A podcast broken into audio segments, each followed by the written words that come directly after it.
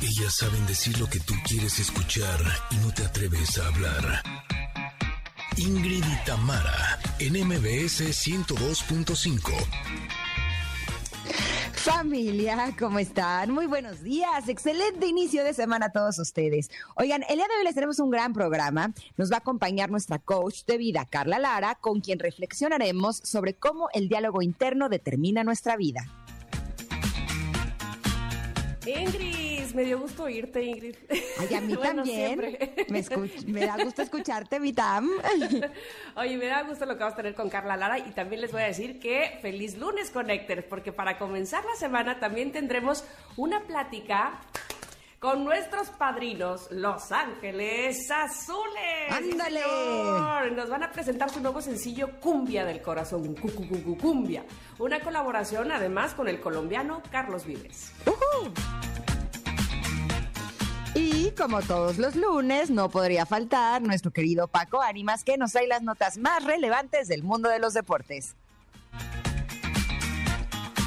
Y tenemos una muy buena carta del comentarot con un gran mensaje. Los tenemos a ustedes. Tenemos viejitas y bonitas. Así que por favor vayan pidiendo sus canciones, esas del recuerdo, esas que les gustan mucho, porque se las vamos a poner aquí en este programa que inicia ya. Somos Ingrid y Tamara en MBS. Comenzamos.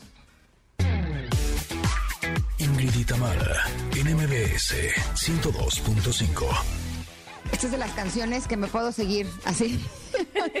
Estaba feliz así, bailando, moviéndome con el puestito, hasta que dije, ay, creo que ya tendría que entrar.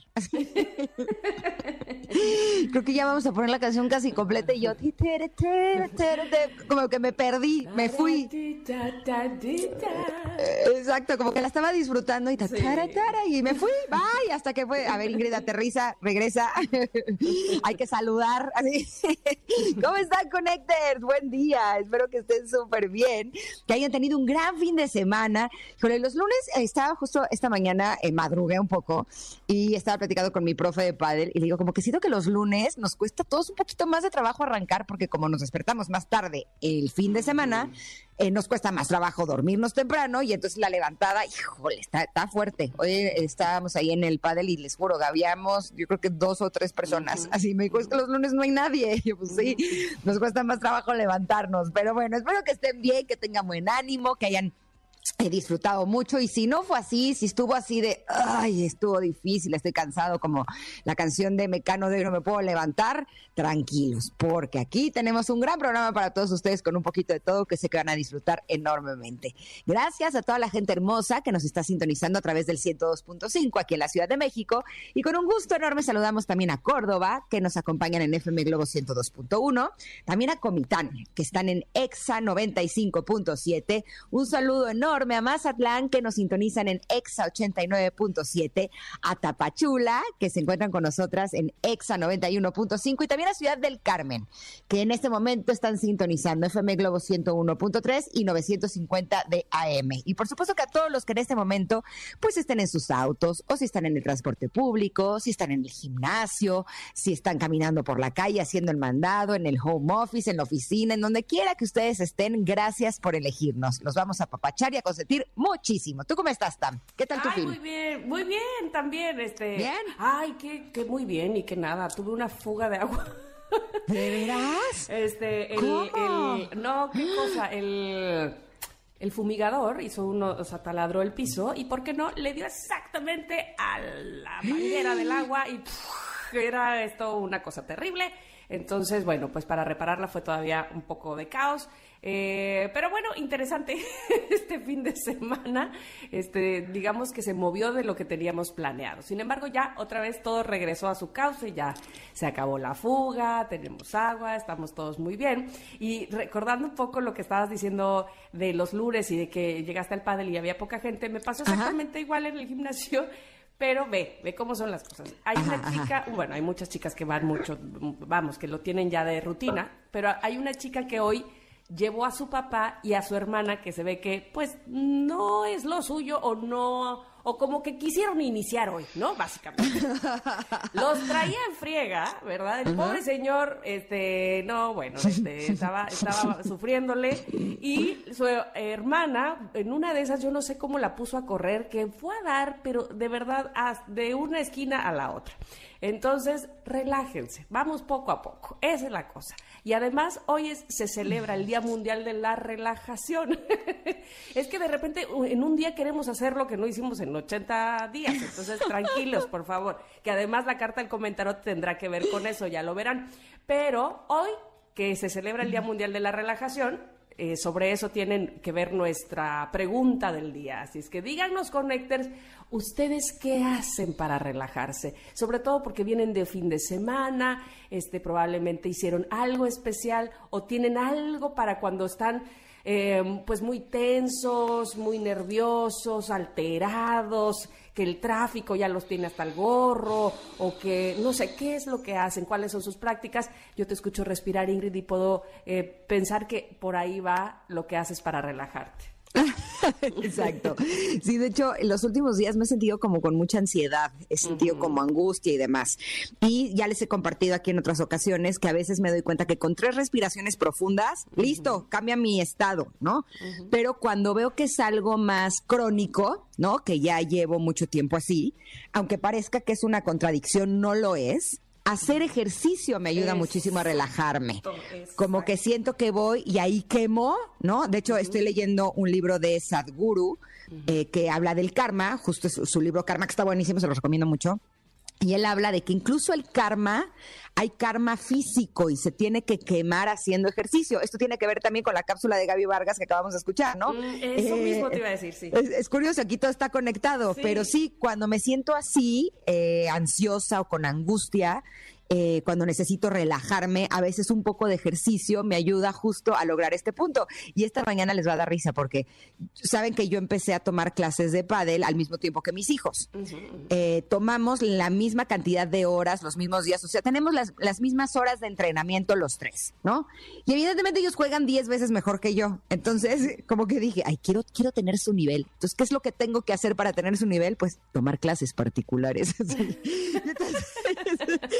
programé así con un profe que es mi favorito, que se llama Rubén, y me dio clase hoy en la mañana temprano, y te juro que estuve a punto de decirles a mis hijos que están de vacaciones, así, ¿no quieren venir a la clase? Y dije, no, porque yo quiero estar al nivel, y entonces ya me voy se a me van a adelantar, se me van a adelantar. Exacto, pero me dijeron, este, pero nosotros queremos jugar pádel, y yo, ok, si quieren reservo otra cancha terminando el radio, y entonces ahí sí jugamos, ¿qué tal la intensa? Ándale. Pero ¿sabes qué? Siento que me va a ayudar mucho porque justo te digo que ahorita es cuando más necesito esta relajación. Eh, esta ansiedad ya sé de dónde viene, leyendo la carta del comentario dije, ok, claro, sí va también por ahí, pero eh, finalmente sí creo que el hacer ejercicio sí puede ayudarte a llegar a este punto en el que dices, ah, ahora sí puedo descansar. Incluso en este libro de Sadhguru dice que si no te sale la meditación, si sientes que tu cabeza y tu diálogo interno, que es de lo que vamos a hablar también con Carla Lara más adelante, está como muy alborotado, hacer ejercicio te puede ayudar a llegar a ese punto. ¿Tú también? De acuerdo, de acuerdo totalmente. Hacer ejercicio, andar en bicicleta a mí me ayuda muchísimo también.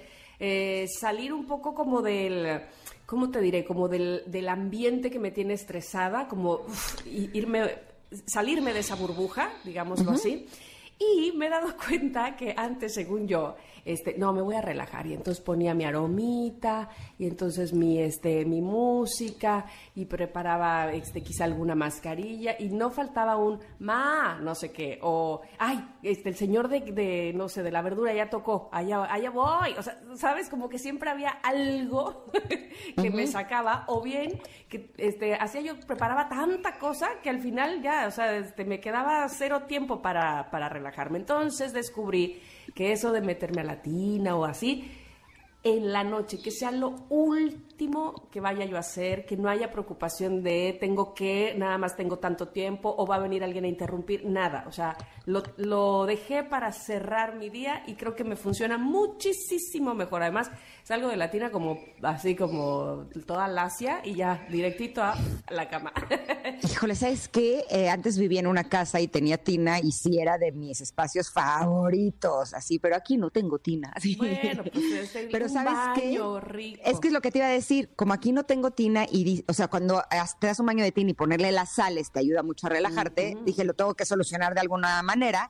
Y lo que hago es que mezclo las sales con un poco de gel eh, de baño Ajá, y como si fuera un scrub, como un exfoliante, Sí, sí, y con las sales es con lo que me tallo el cuerpo en lugar de zacate o de esponja Ajá, o así. ajá, ajá. Lo hago con las sales mezclado con el gel de baño. Híjole, además de que queda la piel espectacular, sí siento que me ayuda un poco a tener como esta sensación de relajación que me daba en aquel entonces latina. Muy bien, pues mira, hay varios connectors ya eh, contestando la pregunta del día. Es más, Edith hasta foto de ella nos mandó eh, en una postura de yoga así de, de cabeza. Está parada de cabeza. Qué bárbara, Edith, qué padre. En fin, voy a ir, vamos a ir leyendo, por supuesto, cada una de sus respuestas. Por lo pronto, ahí están posteadas en arroba Ingrid Tamara MBS para que por favor no deje de contestarnos la pregunta del día que nos encanta. Mientras nosotros les vamos a decir que seguramente también para muchos relajarse significa viajar o viajar significa relajarse, ¿a poco no? Sí, sin duda. Ay, la mejor forma de viajar es la que tú eliges y es por eso que ahora Viva Aerobús vuela desde tres aeropuertos. Aeropuerto Internacional de la Ciudad de México en la Terminal 1, AIFA y Toluca. Así es que aprovecha y escápate al mar turquesa de Cancún, ¿qué tal? O a probar la gastronomía de Guadalajara, una torta ahogada, o a conocer la arquitectura de Monterrey. En fin, tú decides desde dónde volar. El precio más bajo te lo da Viva. Porque para Viva lo más importante eres tú. Así es que te invitamos a que entres a vivaaerobus.com y conozcas más sobre la conectividad viva. Con Viva, solo déjate volar. Nos vamos a ir a un corte y volvemos con la carta del comentarot. Somos Ingrid y Tamara y estamos aquí en el 102.5. Es momento de una pausa. Ingrid y Tamara, en MBS 102.5. Ingrid y Tamara, en MBS 102.5. Continuamos. Nuestra carta del comentarot, que el día de hoy elegí una del oráculo de la sabiduría y me tocó la carta número 30 que se llama Tic Tac. Y entonces aparecen unas manos sosteniendo eh, un reloj y como que hay un, como que es un reloj que explotó y le salen todos los números así volando, ¿no? Y, pero es que el, el reloj además tiene eh, un globo aerostático que lo va jalando hacia arriba, pero al mismo tiempo este, unas cadenas, creo que son que lo jalan hacia abajo. Bueno, no, no, no, está, está muy interesante esta imagen.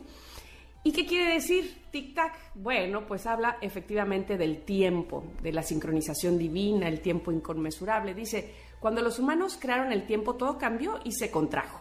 La gente ha acabado por ver la vida de modo lineal, imaginándose que el pasado está tras ellos y el futuro delante. Pero, ¿y si eso no fuese verdad en absoluto? ¿Y si todo, la creatividad, la belleza, el caos y el orden, se estuviesen sucediendo ahora mismo en una gloriosa intemporalidad? Tienes todo el tiempo del mundo para contribuir a la creación de la vida que deseas. Así que cierra la agenda. Libera, ay, se puede, ¿eh? Libérate de esa necesidad de, mode- de moldearlo todo a tu gusto, sabiendo que lo que es tuyo nadie te lo va a negar. Los milagros están ocurriendo ya, siempre aparecen cuando los necesitas, justo a tiempo. Sí, parece mentira, ¿verdad? Como Ah, puede uno a veces luchar contra corriente y llenarte la agenda de cosas y decir, no, es que si no, no aprovecho el tiempo y este y entonces los demás me van a ganar si no sigo yo haciendo las cosas como debo de hacerlas y hoy, hoy a las 4, mañana a las 5 y así, ¿no? Es, es- es- es impresionante cómo nos presionamos con el tiempo y lejos de, de recibir buenos frutos, nos alteramos, nos, nos, nos da ansiedad no poder llegar, no utilizar el tiempo correctamente. Yo como me acuerdo, eh, leyendo un libro precisamente recién que había sido mamá, que hablaba de cómo apuramos siempre a los niños. Pero ya, pero ponte los zapatos, pero rápido, ¿no? Cuando los niños Sí, tienen sí. su tiempo. Y además, me- eh, eh, decía ese, ese libro, eh, tú, tú te quieres subir a tu coche o a tu, a tu- a tu transporte o a lo que sea en un tiempo, eh, pues en tu propio tiempo, ¿no? Y el niño va caminando por la orillita de la banqueta disfrutando feliz porque no le, no le apura el tiempo, porque lo que le apura en todo caso es ese goce que está teniendo de no caerse, de, estar eh, en su mundo, ¿no? Y entonces el libro decía, al final, ¿qué haces con todo ese tiempo que ahorraste? ¿No? No haces otra cosa más que llenarlo de otras ocupaciones que te vuelven a alterar más, ¿no? Entonces, hijo, es bien complicado eso, cerrar la agenda y decir, ok, cada quien tiene un tiempo, respetar los tiempos. También ayer o antier escuchaba a Kalimba que decía, ¿por qué cuando le ofrecemos el paso a alguien, a un peatón? Lo vi. Lo apuramos. Sí, te doy el paso, pero órale, ya. O sea, ¿por qué todo el tiempo vamos, todo el tiempo vamos apresurando nuestro paso y nuestro tiempo?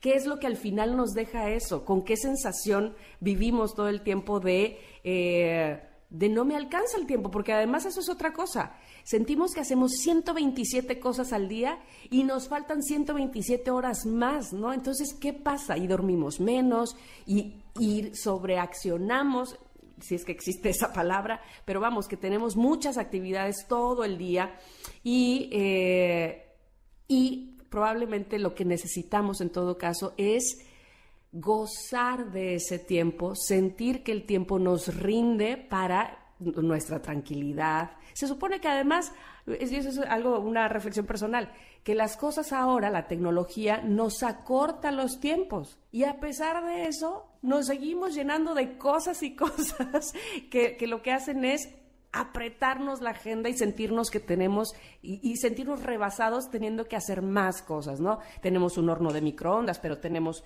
bueno, una licuadora. todo es eh, eh, para, se supone, eh, agilizarnos el tiempo. ¿Y cómo es que vivimos con el tiempo a nuestro pesar, así en los hombros, ¿no? Que sentimos que no nos alcanza. ¿Qué puedes decir del tiempo, Ingrid? Híjole, pues que no tengo mucho tiempo porque son las 10.27. Oh, y nos vamos a corte pronto, ¿no? no, es que eso del tiempo sí es, es todo un tema porque eh, siento que muchas veces lo que queremos es llegar a tiempo y no nos damos cuenta que estamos ocupando nuestro tiempo en querer llegar a tiempo, ¿no? Eh, me pasa, por ejemplo, mucho cuando voy en el coche. Eh, haz cuenta que antes eh, siempre estaba viendo la manera de llegar más rápido a los lugares, ¿no? Eh, no importa si te metes por cabecitas, si te metes en... Hasta que llegó un punto en el que dije, a ver, me voy a tomar mi tiempo y voy a ocupar ese tiempo, ¿no? Que puede ser desde, eh, tengo una persona que, que, me ayuda manejando y entonces aprovecho para hacer muchos pendientes, o a veces incluso eh, decido ni siquiera voltear a ver el celular y ir viendo la calle, el cielo, y de pronto te juro que descubro cosas que pueden ser increíbles, o sea, hasta un atardecer, un amanecer. Esta mañana eh, que iba de camino al padel, el amanecer estaba divino, realmente se veía súper, súper lindo, o ver cuando la ciudad no está eh, tan contaminada y entonces se pueden ver los montes a lo lejos. Hay como pequeños detalles que a veces nos perdemos por estar enfocados en querer hacer más cosas y no disfrutar de las cosas que hacemos, ¿no? Eh, a mí esto me provoca muchísima ansiedad. De hecho, es curioso porque cuando me siento así como me he sentido los últimos días, me doy cuenta de que estoy, por ejemplo, en, mi caso, resolviendo algunos asuntos que ya quiero que pase, que ya quiero que se acabe, que son eh, cosas que para mí son desagradables o son dolorosas o son cuestiones de papeles o cosas eh, que tienen que ver con, legales. A mí eso yo te juro que siento que sí lo traigo grabado en mi karma porque... no lo de una y entras a otra. De veras que, o sea, es algo que no me gusta hacer. O sea, yo de veras respeto y admiro mucho el trabajo que hacen los abogados que viven eh, resolviendo este tipo de situaciones. A mí es algo que me cansa, me agota, me drena, me, estresa, me angustia, ¿no? Pero finalmente, eh, te digo, eh, traigo el paquetito y pues lo tengo que resolver, ni modo, ¿no? Tampoco puedo quedarme sin hacer absolutamente nada, pero me doy cuenta que es algo que me da muchísima ansiedad. Entonces, Entonces, eh, creo que lo que me da ansiedad es querer pasar por ahí más rápido. Y a veces de lo que se trata es de que si vas a pasar por una situación, la que sea, que no te gusta, que te incomoda, que te desagrade, pues eh, darte cuenta que el intentar pasar por ahí más rápido, lo único que va a hacer es que pases por ahí de una forma más incómoda y más desagradable, ¿no? En cambio, si eh, eres consciente de que tienes que pasar por ahí y respiras, ¿no? Como nos están diciendo la mayoría de nuestros connectors eh, contestando la pregunta del día, intentando relajarnos. Ahora sí que, como dice el dicho, flojito y cooperando. ¿No? Sí siento que el uso de nuestro tiempo es incluso hasta más rendidor, ¿no crees? totalmente.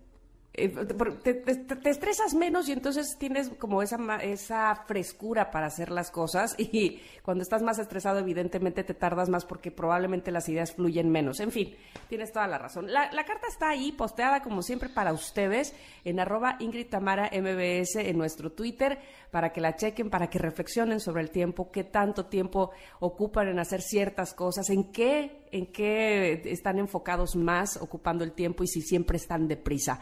Nosotros deprisa vamos a ir a un corte, regresando, bueno, tenemos mucho más para ustedes, así es que por favor quédense con nosotras. Somos Ingrid y Tamara nos escuchan en MBS. Es momento de una pausa. Ingrid y Tamara en MBS 102.5.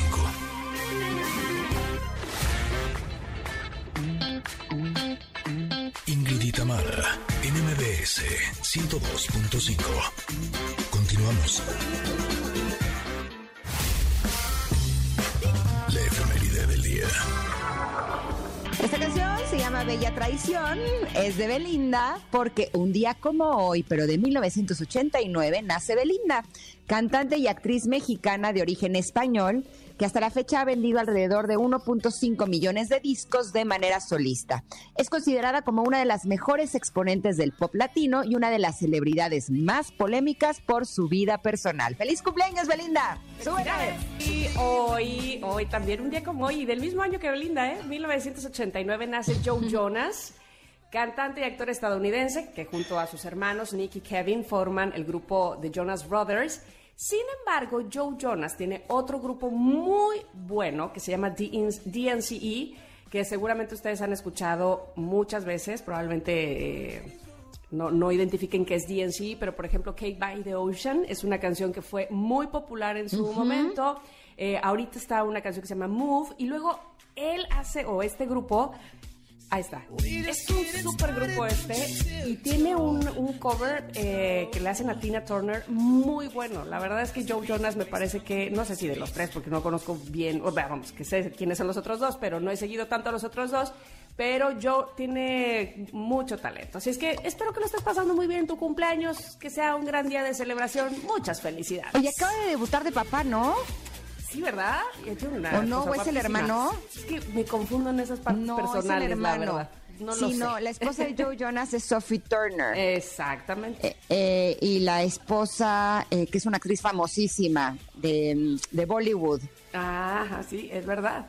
Este, ¿cómo se llama? Este, Priyanka Chopra. Priyanka, exacto. Y su esposo es Nick Jonas y son los que acaban de ser papás.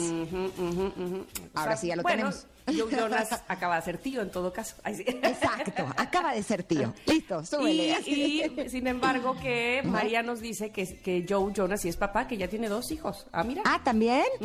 Ah, órale, están bien chiquitos, ¿no? pues sí, es que uno ve 89 y dices, ay, qué, qué, niños, pero no, ya no, ya no tanto. pues es que 89 deben de tener 33 años, y están chiquitos. Yo digo, ¿no? ¿A qué edad fuiste mamá? 23, no tengo nada que decir, la verdad. Yo aquí nada más de hocicona. Así. Tú. 33, precisamente mi primera hija. Así yo, están bien chiquitos a los 33, ajá, me mordí la lengua, o sea. Chale. Bueno, ¿qué sigue? En fin, eh, sube, súbele a la canción de Joe Jonas. También, eh, un día como hoy, pero de 1963 nace Alejandro González Iñárritu, cineasta, guionista, productor, locutor y compositor mexicano y ganador de cuatro premios Oscar. Es uno de los cineastas más aclamados y reconocidos a nivel internacional y nos sentimos muy orgullosos de ti, mi querido Alejandro. ¡Feliz cumpleaños! Felicidades. Sí, y además Oye, está bien joven, ¿eh? Te dije. 59 años, muy joven. Muy joven, Alejandro González. Una gran carrera. Claro que sí. Oye, y mira, otro talentoso cumpleaños el día de hoy, que además ha estado en boga en los últimos días. En 1972 nace Ben Affleck. Eh, bueno, que, que está en boga desde hace mucho tiempo, pero vamos, que hace unos días que si se casó, que si luego que se separó, que si que Jennifer López y que quién sabe qué, ¿no? Sobre todo por su vida personal. Pero Ben Affleck es un actor, es director, productor, guionista estadounidense y como ya decíamos ahora, esposo de J-Lo. ¿Te gusta Ben Affleck o no? Eh, Físicamente, no, no. O sea, no él completo, o sea, no O sea, solo si físicamente. Sí, o sea, como persona y así. Pues mira, este, la última vez que lo traté sí me cayó. Ay, sí. ya que fui a su casa, eh, me prestó este su taladro. Ay, Pero no, preparó buenos gin and tonic, así me Fíjate cayó que, muy bien. que sí me cae bien, ¿eh? Sí me cae bien. Sí, no sé, a mí no me vibra. ¿No? No, O sea, no es la- como mi, mi favorito, pero sí, sí me cae bien. ¿Sabes qué? Vi- Vi un video donde, donde su hijo, donde él contaba que su hijo eh, presumía que su papá, presumía entre comillas, este, era Batman.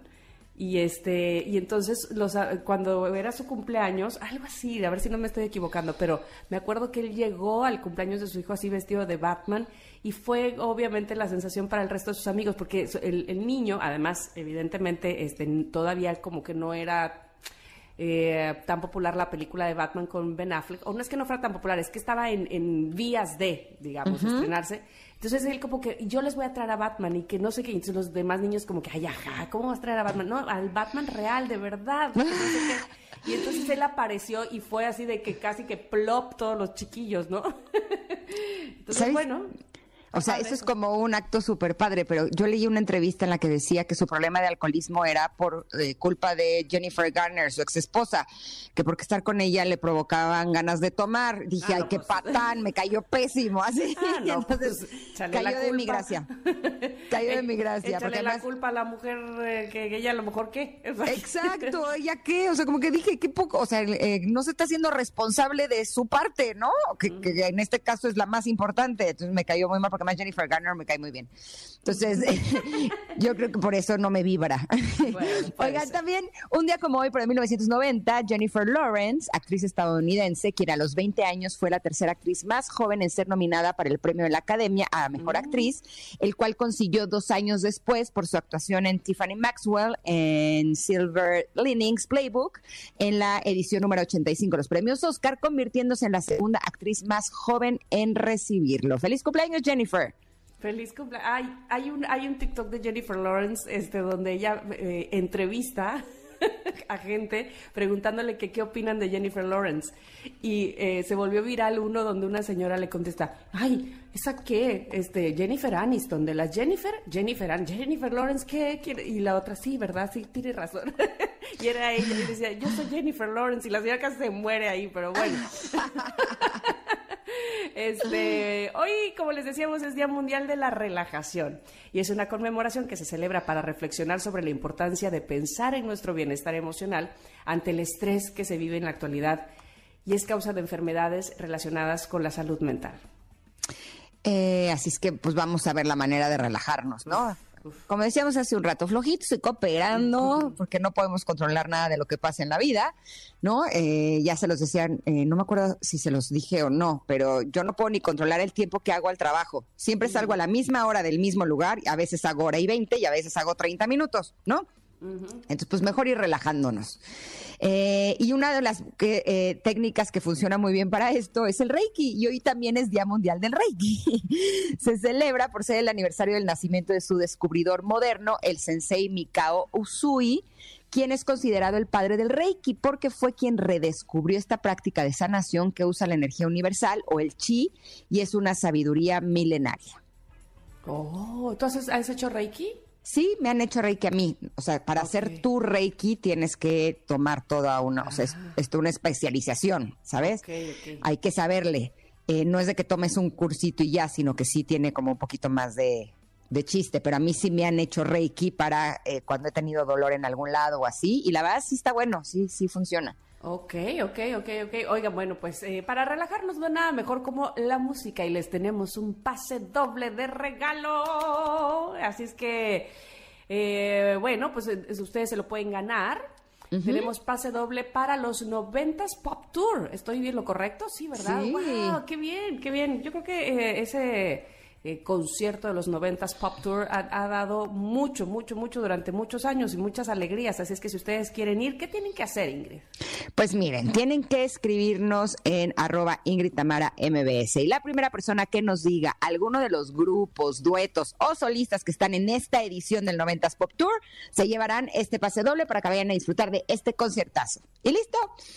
Y tenemos más regalos también. Tenemos un pase doble para el musical Mentiras en el Teatro Aldama. ¿Qué tienen que hacer para llevárselo, Tam? Ah, bueno, pues muy fácil, porque también en Twitter, arroba Ingrid Tamara MBS, nos dicen eh, algunas de las canciones que están incluidas en el musical Mentiras. Yo creo que está bastante fácil, porque este, bueno, el musical Mentiras ya tiene muchos años y seguramente ahí investiguele una canción que salga en el musical y esa es la respuesta correcta para que se lleve ese pase doble.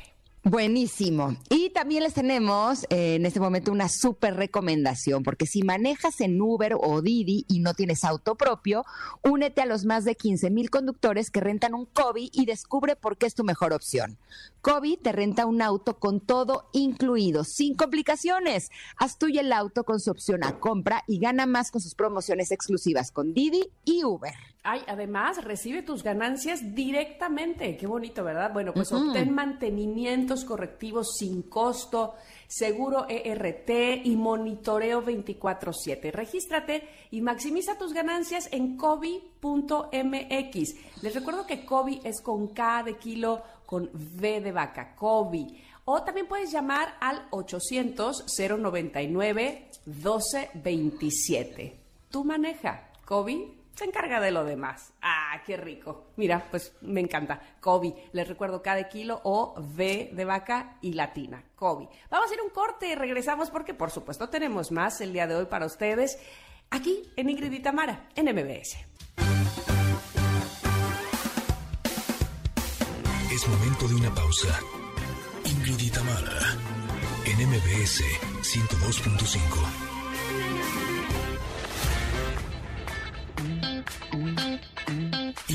Ingrid y Tamara en MBS 102.5. Continuamos. Ay, qué complicado es entrar a esta entrevista porque quiero seguir escuchando y por supuesto moviéndome con este sencillo cumbia del corazón con Los Ángeles Azules y Carlos Vives, nada menos y nada más. Ahí se junta la cumbia mexicana con la cumbia colombiana y me da mucho gusto recibir en este programa a nuestros padrinos Los Ángeles Azules. Jorge Mejía, ¿cómo estás?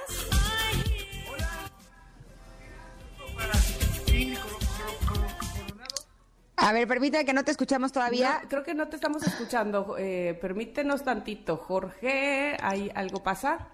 A ver. ¿Puedes hablarnos? Hola, hola. Anda. Ahí estás. Ahora sí, Jorge, qué gusto. Hola, un saludo para ahí y un saludo para Tamara, que nos este, dan esta oportunidad de presentar esta canción. Este es su amigo de Los Ángeles Azules y Carlos Vives con esta cumbia del corazón. Ay, qué gusto tenerlos este, siempre, siempre tener, es un gusto donde nos encontremos, de verdad que me da mucho gusto porque Los Ángeles Azules siempre nos ponen de buenas, siempre nos dan esas ganas de bailar, nos pone eh, con mucha energía y ahora pues que se junte, como decía yo hace rato, la cumbia mexicana con la cumbia colombiana, nada menos y nada más que con Carlos Vives. Cuéntenos, por favor, de cómo inició esta unión entre Ángeles Azules y, y Vives.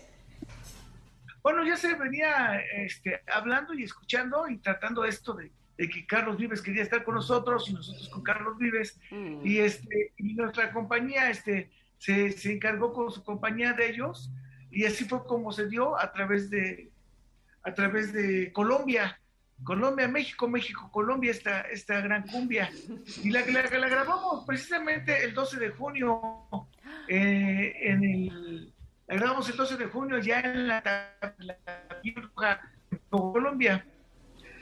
Sí, en la taberna Piel Roja de Colombia, ¿no? ¿Cómo? Sí, sí, todo, todo, todo estuvo bonito y, y, apenas grabamos el video. Vamos llegando apenas de Colombia también. Oh, wow. Estaba viendo el video eh, antes de empezar esta entrevista. Híjole, se ve re bueno el ambiente. Dan ganas de que uno se meta para la pantalla y empezar a bailar esta canción. Y luego cuando escucho la letra que dice, acerca tu cuerpo al mío y dame un beso de esos traviesos, que pare el tiempo, ese momento y ese Sí, dolor. Sí. Digo, ¿pero dónde firmo? O sea, ya vamos Bueno, a armar va. la... re- ¡Venga! la cosa se pone realmente buena. Eh, ¿cómo- esta colaboración en composición también es de Carlos Vives y de Ángeles Azules. ¿La compusieron entre los dos?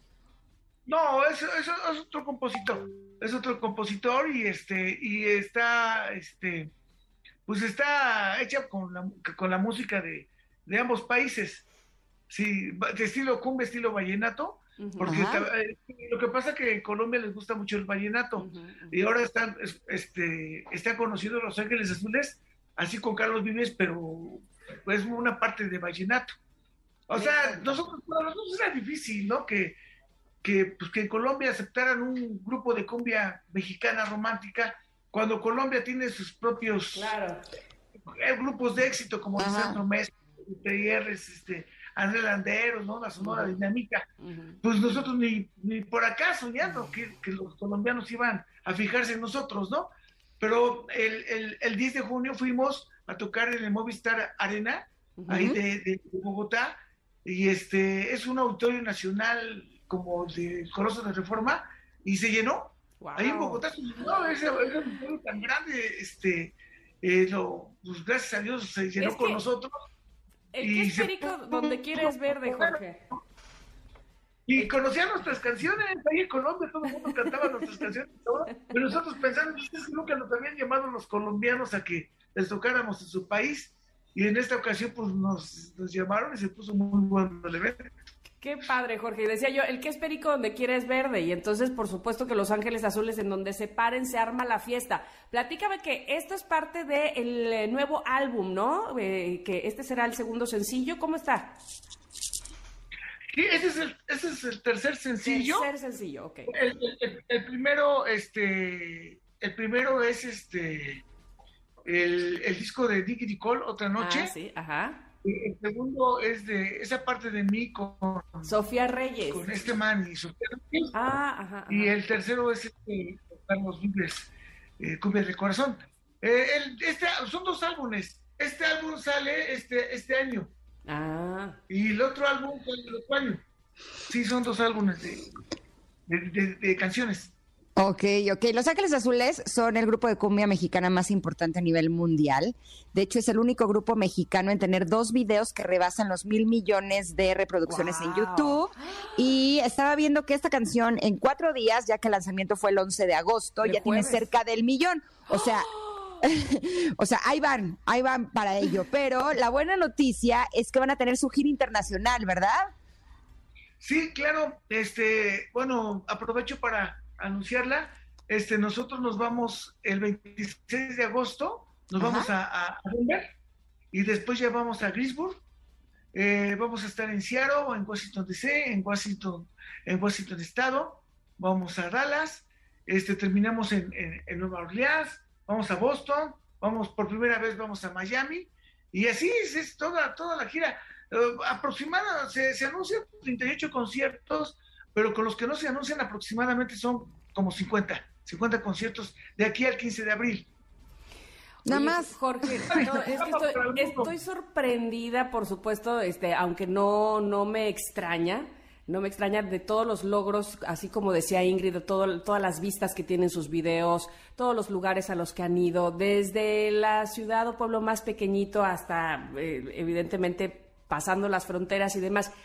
¿Qué les falta a Los Ángeles Azules? Porque eh, yo creo que ya han, rebasado muchísimas cosas que probablemente tenían pensada. Y tanto eh, en los lugares donde han tocado, importantísimos todos, como con las personas con las que han cantado.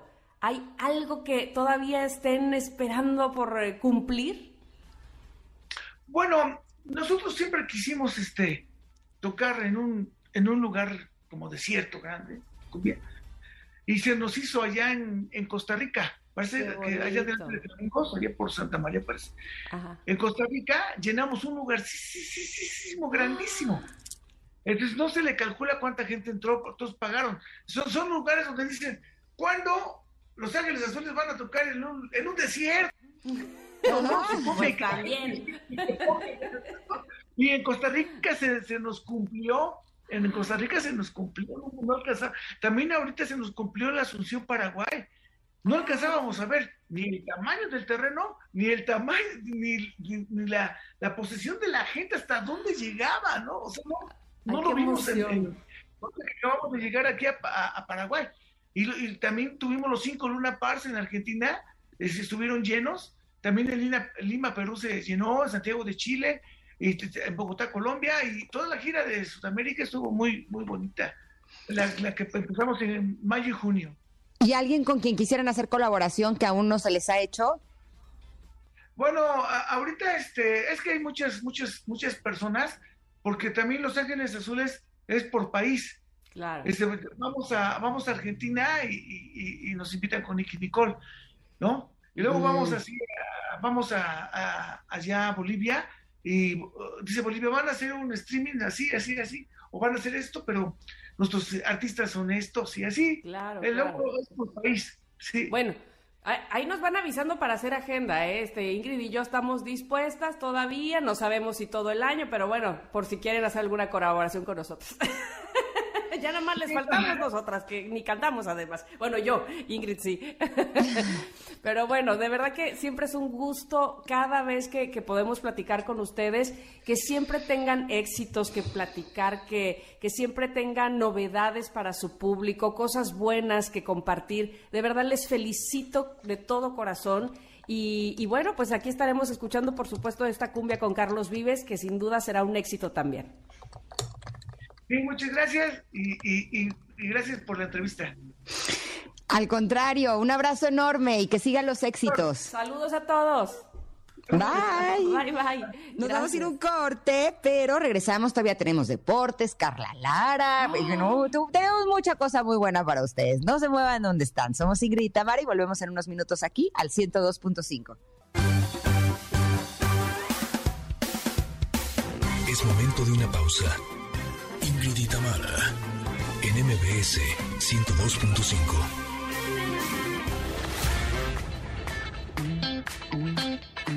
Ingrid y Tamara, en MBS 102.5.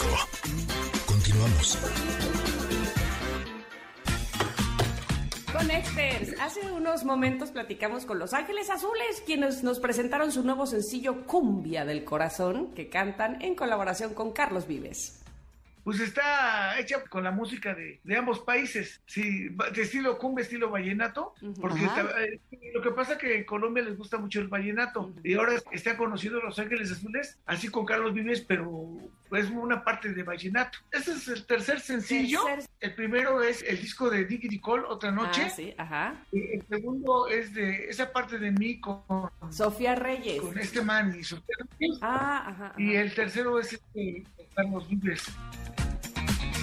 Y más adelante nuestra coach de vida, Carla Lara, nos dirá cómo el diálogo interno determina nuestra vida. Además, también tenemos deportes. Somos Ingrid y Tamara y estamos aquí en MBS 102.5. Continuamos.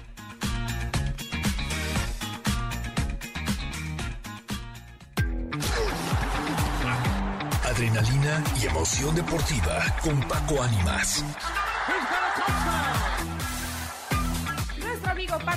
Nos trae, por supuesto, todos los detalles y lo más relevante que sucedió el fin de semana en cuestión de deportes. ¿Cómo estás, Paquito? Muy contento de estar con ustedes un lunes más eh, de información deportiva y para platicar porque estuvo movidito todo el tema, tanto en la cancha como en las redes sociales. ¿Por qué les digo esto? Porque eh, eh, este famoso comediante Franco Escamilla, regiomontano, tiene unos conceptos en, en, alguna plataforma digital en la que invita a futbolistas, a famosos a, a participar con él y esta esta semana se publicó un video donde estuvo André Pierre Guignac y Héctor Moreno, uno jugador de Rayados de Monterrey, otro jugador de Tigres, que es la semana previa al clásico, ¿no? Todo está pensado de esta forma. Y dentro de las declaraciones que se dieron en esa entrevista, eh, Guignac decía que eh, era una vergüenza para la Liga MX jugar partidos a las 12 del mediodía en la Ciudad de México y en el Estado de México, refiriéndose a Pumas y a Toluca, que era una verdadera matanza para los futbolistas por las condiciones de la altura, más más las temperaturas altas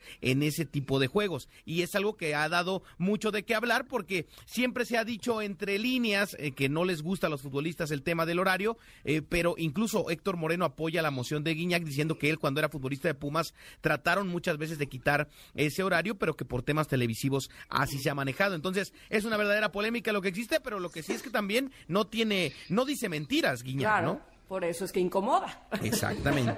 La verdad incomoda, incomoda.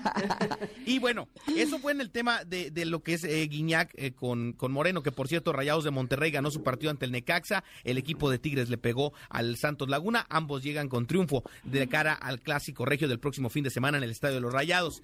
Otro que revivió con un triunfo fue el América, que ganó el, el clásico capitalino aquí en la Ciudad de México, en la cancha de Pumas. Tuvimos la oportunidad de ir, andar por ahí. Un verdadero ambientazo el que se vivió en este partido. Tristemente, Pumas no jugó tan mal, pero el marcador dice lo contrario. No termina por pegarle 3 por 0 el América a, Pumas, gol del cabecita incluido en este partido. Y ahora llega América muy bien para la siguiente jornada, donde tendrá más partidos clave, pero está reaccionando bien el equipo del Tan Ortiz, ¿no? A ver, Paquito, yo te tengo una pregunta. Échale. Con respecto al América. A ver. Eh, o sea, yo no soy aficionada de ningún deporte. O sea, me gusta verlos, pero no es que le vaya a alguien. ¿No?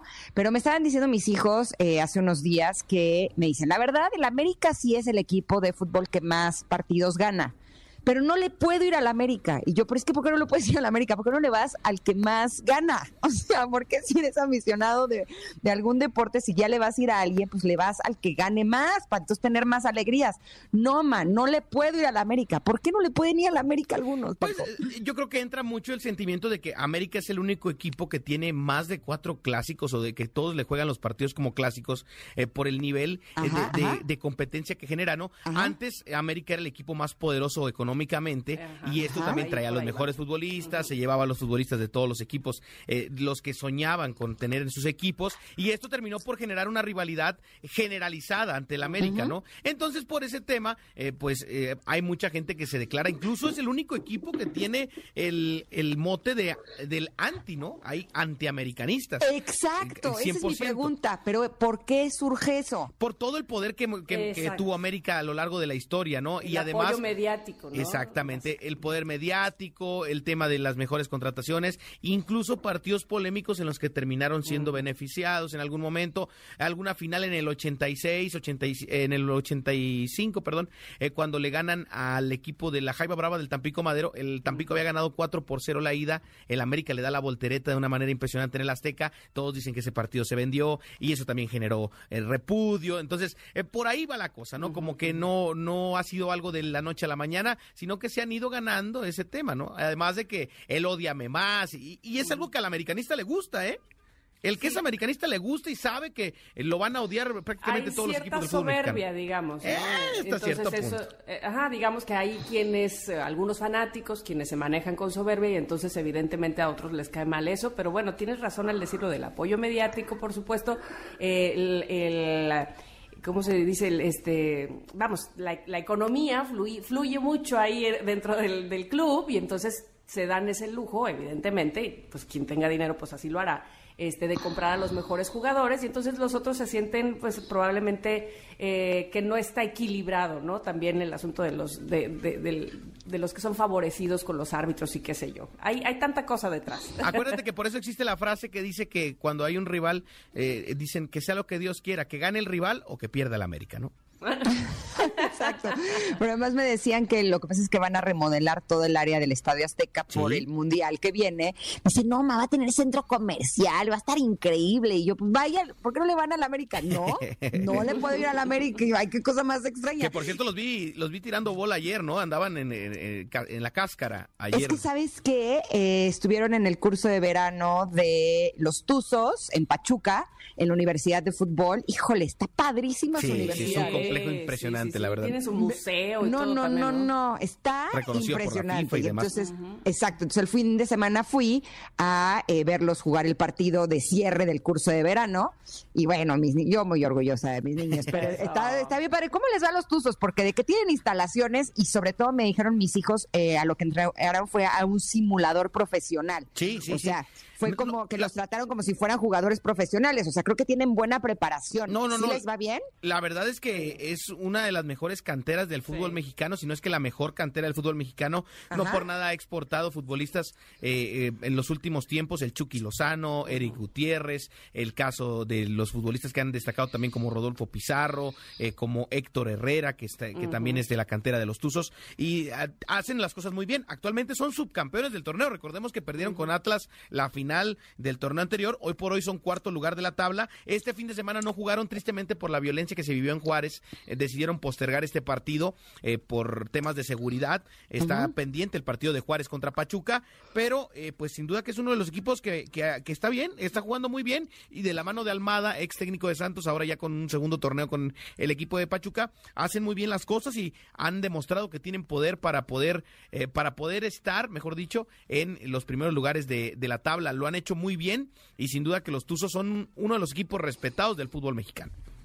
Pues maravilloso. La verdad, a mí ya, ya me tocó estar allá en la cantera de, los Tuzos y wow, tienes toda la razón, Ingrid. Es impresionante. Sí, bien, bien padre. ¿Tenemos algo más, este, mi querido Paco Ánimas? Ya nada más comentarles a todas que eh, dentro de la actividad del fútbol femenil, eh, la selección mexicana femenil sub-20 tuvo su segundo partido en el Mundial de la categoría en Costa Rica. Empataron el primero contra Nueva Zelanda uno por uno, empatan el segundo contra Colombia uno por uno y ahora está complicado el tema para calificar porque van contra Alemania, pero nada es imposible para las dirigidas eh, de Ana Galindo, que buscarán el pase a la siguiente fase de este mundial ante la selección de Alemania. Y en el tema del fútbol femenil, además de que se está jugando la jornada del balompié de nuestro país, América viajó eh, a Louisville, allá en los Estados Unidos, a la The Women's Cup, esta copa internacional entre equipos de diferentes partes del mundo. América se enfrentó al Tottenham y avanzó a la siguiente fase. Le ganó al Tottenham de Inglaterra oh. dos goles a uno y ahora se estará enfrentando al OL Regin eh, de Francia, uno de los equipos más poderosos del mundo.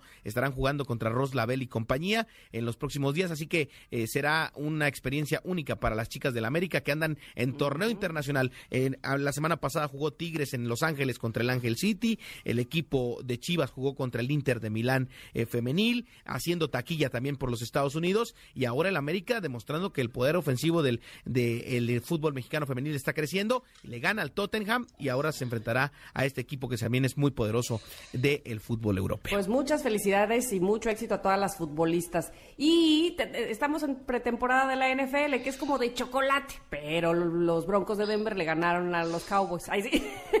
Bueno, eso se no vale, pero bueno, 17-7 ganamos. Eh, está preparándose cada vez más. También los Raiders jugaron contra los Vikingos, ah, ganaron 26-20. El equipo de Steelers también derrotó a los Seahawks 32-25 en los partidos más interesantes de esta pretemporada, como le diríamos normalmente, eh, de lo que es la NFL. Perfecto. Paquito, muchísimas gracias por estar con nosotras cada lunes. Te esperamos la siguiente semana. Que tengan un excelente inicio de semana y nos escuchamos el próximo lunes con más información deportiva. Abrazo grande, arroba Paco Ánimas para toda la información deportiva. Gracias.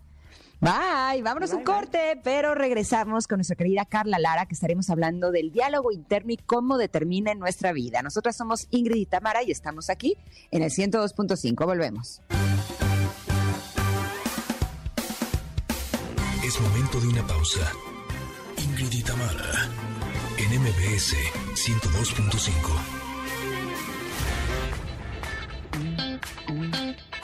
Tamara, NMBS 102.5. Continuamos. Ya tenemos lista a nuestra querida Carla Lara para hablar de un tema sumamente importante. He leído en cualquier cantidad de libros, lo he tomado en cursos, talleres, terapias, por todos lados, que el diálogo interno es el que está realmente determinando nuestra vida, es el que está proyectando eh, todo lo que nos sucede y a veces queremos echar la culpa a alguien más y, híjole, terminamos dándonos cuenta que fueron nuestros pensamientos. ¿Qué cosa? ¿Cómo estás, querida Carla? Hola, ¿qué tal? Muy bien. ¿Y ustedes? Bien, muy bien, gracias. Muy, muy contentas de poder escucharte y para hablar de este tema que podría ser algo así como el santo grial, ¿no lo crees? Totalmente, porque lo que me parece más increíble es que aunque todo el tiempo está hablando adentro de nosotros, ese está operando ese diálogo interno, la mayoría de las personas no son conscientes de él. Y la forma en la que tú te hablas en la cabeza es la que determina la mayor parte de las cosas en tu vida. Mira, hay una hay un dato que a mí me parece muy interesante y es que cuando nacemos no tenemos ese diálogo interior. Cuando somos bebés no existe. ¿Qué significa eso? Que el diálogo interior que tenemos en la vida adulta no es más sino que la repetición de todas esas cosas que nos dijeron nuestros cuidadores cuando éramos niños.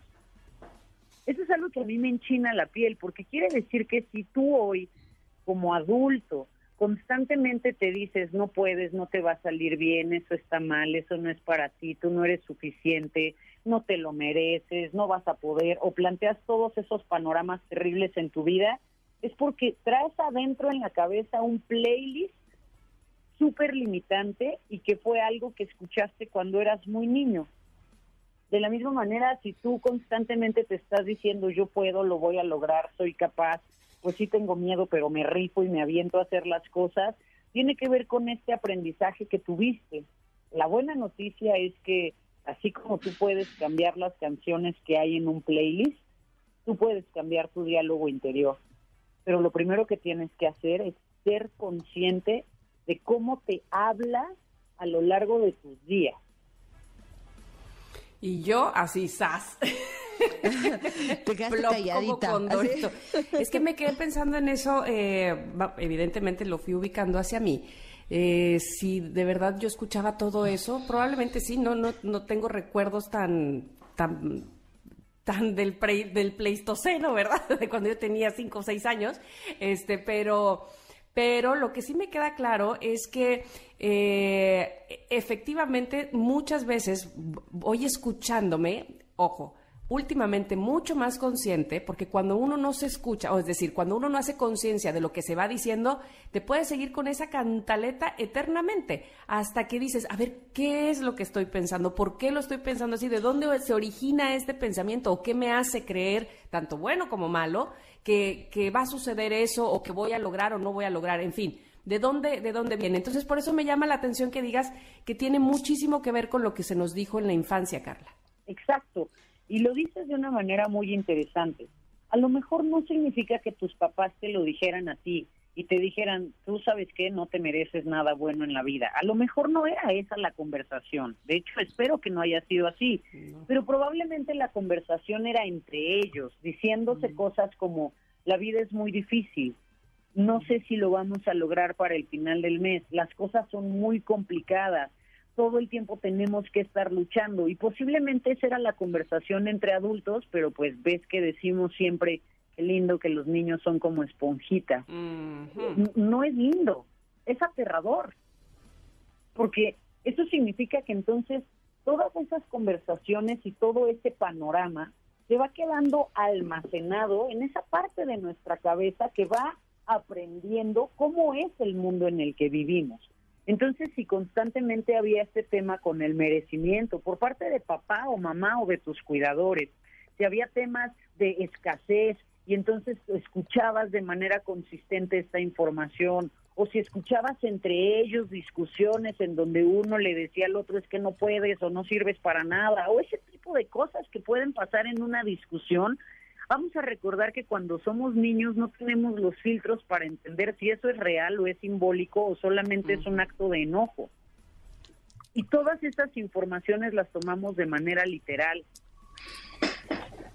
Si empezamos a escuchar, no, no te subas ahí porque es peligroso, y eso es constantemente lo que escuchamos, que hacer algo que queremos es peligroso, vamos a empezar a internalizar estos conceptos como absolutos y como reales. Y entonces a lo largo de nuestra vida, pues de pronto nos vamos a encontrar ante situaciones donde decimos, ¿y de dónde surge esto? Claro. ¿Cuándo fue la primera vez que empecé a creer que hacer esto o correr un riesgo o hacer esto otro era peligroso o era terrible o era una mala idea para mí? ¿Cuándo fue que empecé a pensar que yo no podía hacer las cosas? o que yo no iba a ser suficiente, o que yo no me lo merezco. ¿Cuándo fue la primera vez que lo escuché o que me lo empecé a decir? Y se volvió ese espacio recurrente en nuestras cabezas. Claro. Eso es lo que hay que, eso es como esta primera parte, la importancia de poner atención en cómo nos hablamos. Ahora, yo que ya pongo mucha atención en cómo me hablo, me doy cuenta que, híjole, que soy bien exagerada, la verdad. no sé si todos, todos los pensamientos de todas las personas sean así como los míos, pero mi cabeza siempre me dice que nunca pasa tal cosa, o que siempre sucede lo mismo, o que siento que exagera, ¿no? Y a veces sí tengo que decirle, a ver, o sea, no nunca tal, ¿no? Esta, en esta ocasión salieron las cosas de esta manera, o siempre me pasa lo mismo. No, a ver, vamos a revisar un poquito porque no siempre te pasa lo mismo. Te ha pasado muchas veces, pero eso no quiere decir que sea siempre, ¿no? Tengo que estar hablándome como si yo fuera mi propia niña chiquita de, a ver, no exageres, te, estás volando mucho la cosa. Pero, ¿qué pasa? ¿Cómo le hacemos para detener esos pensamientos cuando vienen situaciones que sí de alguna manera son una constante, ¿no? Como que yo me doy cuenta que a veces me tengo que convencer de, no, a ver, no es siempre bueno, sí, pero es muchas veces. Ok, pero no es, ¿sabes? Y estoy como en un diálogo interno en donde eh, dos partes de mí no están de acuerdo con lo mismo. ¿Me expliqué? Así. Súper bien. Mira, lo primero es justamente esto, identificar más o menos en cuál de estos diálogos internos eh, pasas más tiempo. Yo te voy a dar cinco que son los que hay de manera generalizada para que uno vaya cachándose en dónde está. El primero es el catastrófico. El catastrófico es precisamente el de esas personas que se imaginan el peor escenario disponible. Están tan anticipados a los hechos y tienen esta percepción totalmente catastrófica y destructiva de todas las cosas malas que pueden pasar. La frase eh, puede ser como, esto va a ser una tragedia, o esto va a ser catastrófico, o esto va a ser terrible, o si no hacemos eso, esto va a salir fatal, ¿no? Y entonces, lo primero sería identificar si te encuentras en este tipo de diálogo interno de catastrofista profesional. El segundo es el autocrítico.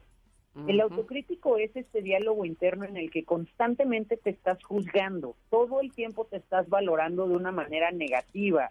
Tus comportamientos, tus ideas, tus acciones siempre están bajo esta lupa de crítica constante. Es un lugar en el que las personas constantemente se están comparando con las demás, constantemente se están dando estos golpes de no lo hice lo suficientemente bien, puedo hacerlo mejor, yo sé que esto no es lo que los demás van a esperar más cosas de mí y entonces se queda siempre en este lugar de una crítica enorme, pero una crítica que es bastante destructiva y que le lleva a pensar, no puedo, soy incapaz o no me lo merezco. ¿Ok? Ese sería el segundo. El tercero es el victimista. Este, este diálogo interno, eh, pues es este modelo en el que las personas se sienten desesperanzados, eh, desprotegidos. Esta parte de sencillamente no tengo el poder para hacer que las cosas sean diferentes. Es esta sensación de nada de lo que yo haga va a resolver la situación lo que me está pasando es algo que no importa, que nunca va a cambiar. Y entonces este círculo se vuelve en un lugar de una de volverse víctimas absolutos de la vida. Todo el tiempo hay un lamento por las cosas, porque sencillamente esta sensación de que nada de lo que haga, nada va a poder hacer que cambie. Y entonces sencillamente esas personas ya no hacen nada. Oye, Carla, yo, tengo una pregunta que a lo mejor es la pregunta de los 64 mil. ¿Cómo le hacemos para cambiar? Porque como que uno ya va, digamos, arrastrando años de cierta actitud, de cierta conducta que se genera evidentemente con nuestros pensamientos, que ya sale como en automático. Y, como decíamos hace un rato, tanto Ingrid como yo, que lo hacemos ya más consciente, a mí me sucede muchas veces, sí, que lo hago consciente, una vez que ya pasó, digo, ah, volví a responder de esa manera o volví a caer eh, directamente en, el tapetismo, qué sé yo, ¿no? ¿no? No sé si me explico. Claro, por supuesto. La forma de cambiarlo es, lo primero tengo que hacerme consciente. Esa es la primera gran parte que nos va a ayudar a hacer el cambio. Tengo que escuchar cómo me hablo. Cuando me hablo así, y por qué me estoy hablando así. O sea, tengo que hacer verdaderamente este trabajo de introspección. Por eso la frase, una de mis frases favoritas es, la salida es para adentro. uno tiene que regresar y empezar en ese proceso de escucha activa. A ver, está sucediendo esto. ¿Cómo me estoy hablando? ¿Qué me estoy diciendo? Claro que las primeras veces, y lo dices de manera perfecta, estamos prácticamente programados. Vamos a actuar de manera automática. El 95% de nuestro tiempo estamos actuando de manera automática de acuerdo a todas esas ideas que tenemos metidas en la cabeza. Pero ¿qué es lo que pasa cuando empezamos a darnos...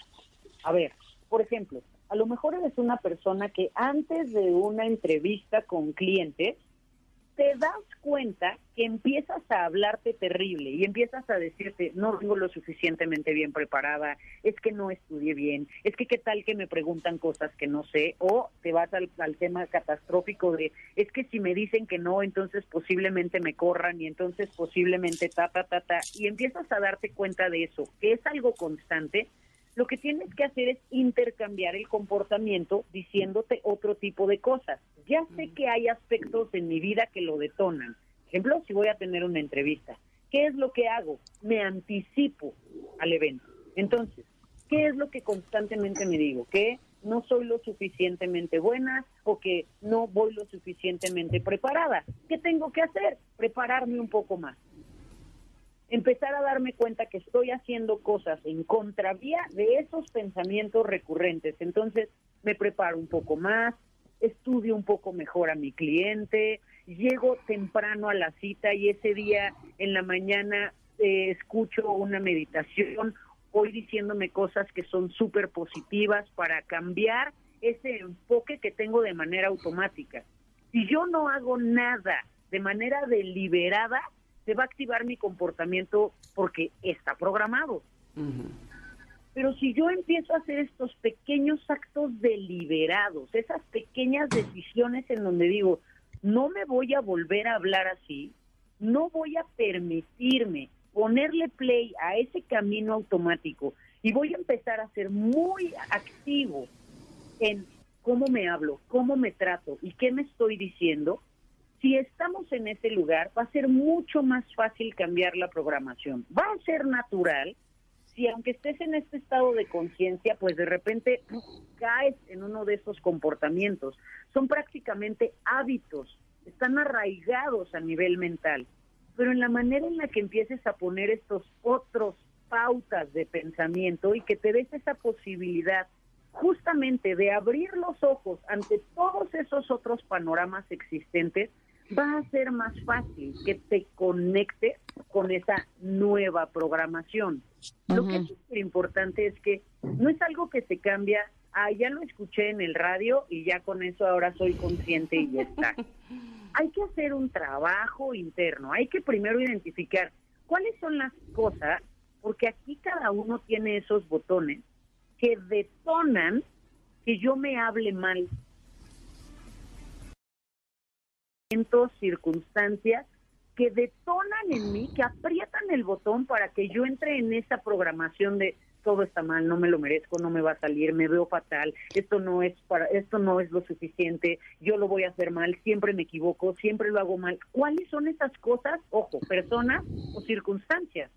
Pero sabes que, Carla, siento que a veces cuando nos damos cuenta de que están esos pensamientos es cuando ya nos provocó incluso una emoción, cuando ya estamos atrapados en este caos de pensamientos que nos están tiraneando de formas terribles. A mí algo que me ha ayudado mucho, eh, porque cuando ya estoy en ese lugar me cuesta un poco de trabajo ya pensar en positivo, es agarrarme de palabras que he leído que te pueden ayudar en esos momentos. Eh, ¿Te parece si vamos a un corte y de regreso hablamos justo de estas otras opciones para ver si tú estás de acuerdo conmigo o no? Claro, por supuesto. Venga, somos Ingrid y Tamara y volvemos en unos minutos con Carla Lara. Estamos hablando del diálogo interno y cómo determina nuestra vida. Regresamos. Es momento de una pausa.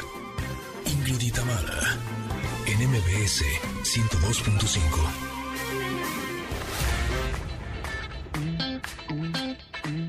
Ingrid y Tamara, NMBS 102.5. Continuamos. Estamos platicando con nuestra querida Carla Lara sobre el diálogo interno. Hace unos minutos eh, les compartía que cuando yo me doy cuenta que mi diálogo interno ya está eh, vuelto loco, ya es a veces un poco demasiado tarde, porque ya me provocó ansiedad o angustia, o preocupación o enojo, rabia, o cualquiera de estas emociones de las que a veces me cuesta un poco más de trabajo salir. Y en esos momentos eh, eh, lo que hago es que me agarro de, más que cambiar mi diálogo, me agarro de palabras que he leído que podrían funcionar en estos momentos. Por ejemplo, de las de lo pono pono, que es lo siento, perdóname, te quiero, gracias, y me agarro como mantra. Eh, a veces hago oración, a veces eh, empiezo a decir llave de luz, llave de luz, llave de luz, que dicen que está, este juego de palabras te ayuda con los pensamientos negativos. Pero eh, ¿tú crees que esa es una buena posibilidad, no solamente para salir del diálogo interno, sino para realmente cambiar esto que estaba determinado por estos pensamientos, Carla? Sí y no. Oh. Ok. Te voy a decir por qué. Imagínate esto. Imagínate que eh, en tu, a tu custodia hay un niño pequeño. Ajá. Ajá. entonces todo el tiempo, de lunes a domingo, tú le estás diciendo, no puedes, es que no te sale bien, es que no está bien, es que eso está mal, es que siempre te equivocas, pero se lo vas diciendo de una manera muy suave de lunes a domingo. Y de repente por ahí el viernes a las 4 de la tarde el niño entra en crisis y entonces tú le dices, llave de luz, llave de luz, llave de luz, lo siento, te amo, perdóname, gracias. Eso no va a cambiar la relación que tienes con el niño. Mm, a lo que voy es, el diálogo y la forma en la que te hablas necesita empezar a ser una constante de empezar a hablarte de una manera amorosa, de lunes a domingo todo el tiempo. Justamente para qué? Para que cuando llegue el momento de crisis, tú ya estés condicionado a hablarte bien, porque no es algo que hagas solamente cuando hay crisis, es algo que empieza a ser tu constante en tu vida. Entonces, se trata justamente de, claro que todas esas son alternativas y son mecanismos que te pueden empezar a ayudar a ser consciente. Hay personas que, por ejemplo, te dicen, bueno, pues ponte una pulsera o ponte el reloj en la otra mano y entonces cuando te empieces, cuando lo veas que esté en la otra mano, háblate bonito. Ok, pero ¿sabes qué es lo que hace nuestra cabeza? Después del cuarto quinto día ya omite el tema de que el reloj esté en la otra mano y ya sencillamente sigues en tu programación. Por eso digo que es un trabajo que se tiene que hacer de manera consistente. Desde el momento en el que abres los ojos, ¿qué es lo primero que te dices cuando abres los ojos? ¿Qué te dices cuando te bañas, cuando te ves al espejo, cuando te pones los pantalones, cuando vas camino al trabajo, cuando estás desayunando? Todo el tiempo hay una voz en tu cabeza. ¿Qué te está diciendo? El primer paso es observa eso y si te está diciendo cosas terroríficas, empieza a darte cuenta de qué, cuáles son las cosas que puedes empezar a hacer diferente. Por eso decía, la parte más importante es, ok, lo reconozco, y dos, actos deliberados. Tengo que tomar la decisión de hablarme bien. ¿Tú sabes la cantidad de personas que no pueden verse al espejo porque cada vez que se ven al espejo lo que ven ahí no les gusta? ¿Y cómo se hablan cuando se ven al espejo? Se dicen cosas terroríficas ahí vives, vives en ese cuerpo y necesitas aprender a amarlo y hablarle diferente. Y si de plano no puedes y no sabes cómo, tienes que ir a pedir ayuda. Carla, dime. Perdón. Eh, bien importante, evidentemente, hablarnos a nosotros eh, bien, bonito, con respeto, con cariño.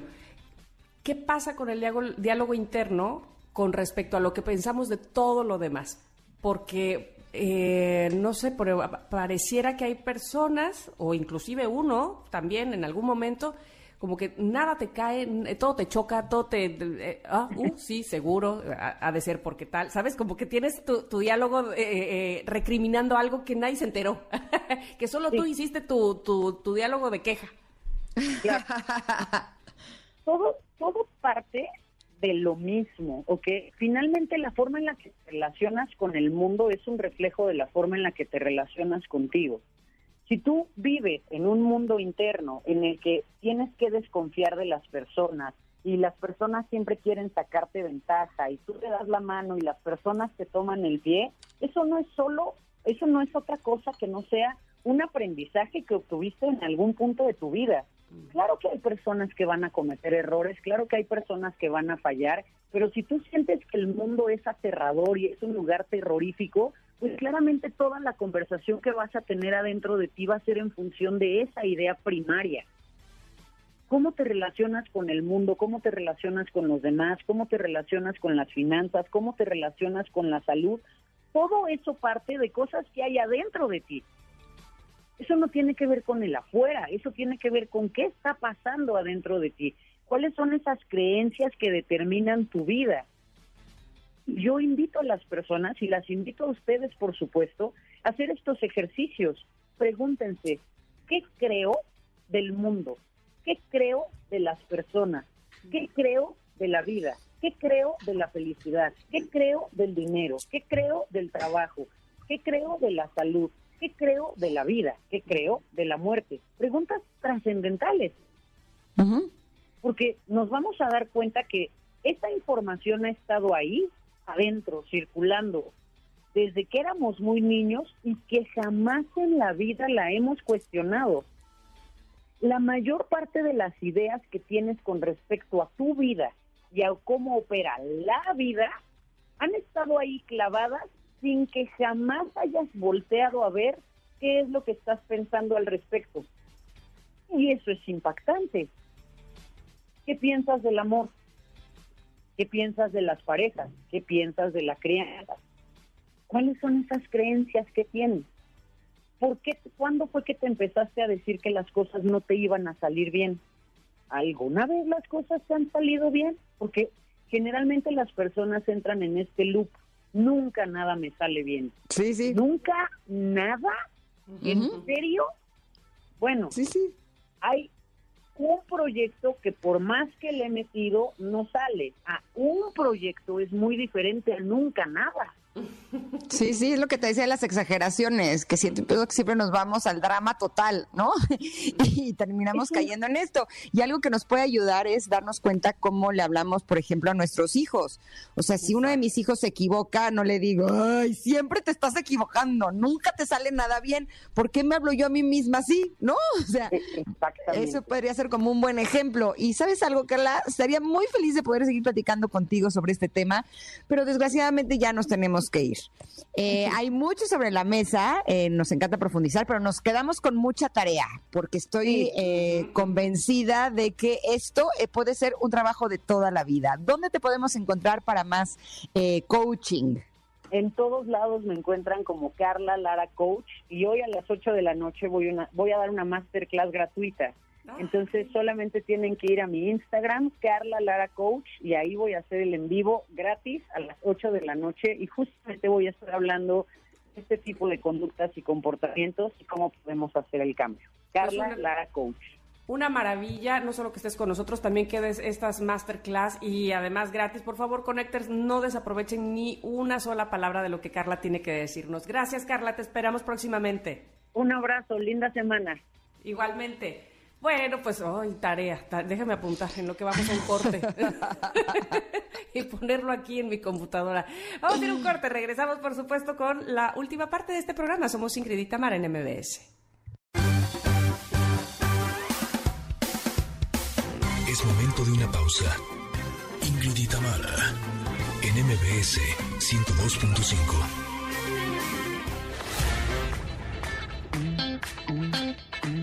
Tamara, NMBS 102.5. Continuamos. Oigan, se nos ha terminado el programa, pero, pero no podemos irnos sin recordarles que la mejor forma de viajar es la que tú eliges. Y es por eso que ahora Viva Aerobús vuela desde tres aeropuertos. Aeropuerto Internacional de la Ciudad de México en la Terminal 1, AIFA y Toluca. ¿Qué tal? Así es que aprovecha, escápate al mar turquesa de Cancún o a probar la gastronomía riquísima de Guadalajara o a conocer la bella arquitectura de Monterrey porque tú decides desde dónde volar. El precio más bajo te lo da Viva. Para Viva, lo más importante eres tú. Entra a vivaaerobus.com y conoce más sobre la conectividad viva. Con Viva solo déjate volar. Y nosotras así nos despedimos este día, pero se quedan con Pontón, que les tiene un gran programa de estilo de vida digital. Nos escuchamos mañana. Bye bye. Gracias a todos. Gracias, Tam. Gracias, equipo. Gracias, Connectors. Bueno, bye. bye. Ingrid y Tamara te esperan en la siguiente emisión, MBS 102.5.